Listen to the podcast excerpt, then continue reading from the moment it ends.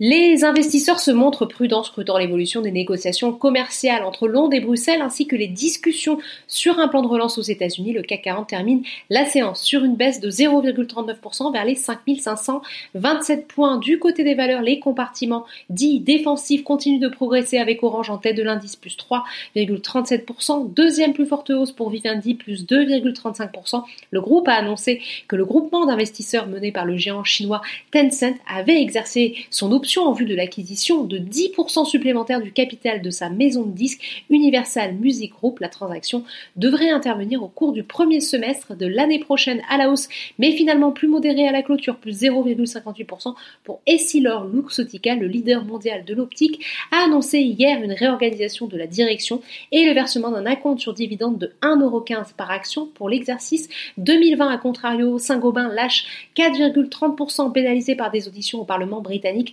concernant l'incendie de la tour Grenfield à Londres en 2017. Si le groupe n'est pas directement mis en cause, il a fourni des composants pour la réalisation d'un isolant utilisé dans la construction de la tour. Worldline affiche de son côté la deuxième plus forte baisse, moins 2,62%.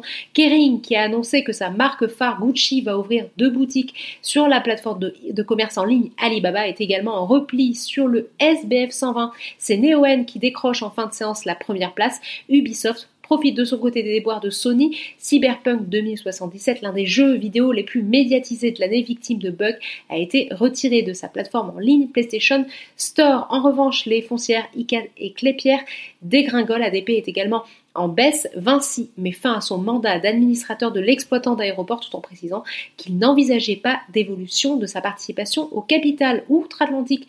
Les investisseurs se montrent là aussi plus prudents dans un contexte où les négociations au Congrès sur un plan de relance sont toujours en cours au moment de la clôture parisienne. Les trois indices de la bourse de New York évoluent dans le rouge. Voilà, c'est tout pour ce soir. Le débris bourse marque une pause pour les fêtes de fin d'année. Rendez-vous donc le lundi 4 janvier. En attendant, vous pouvez retrouver toute l'actualité et financière sur le site de Boursorama.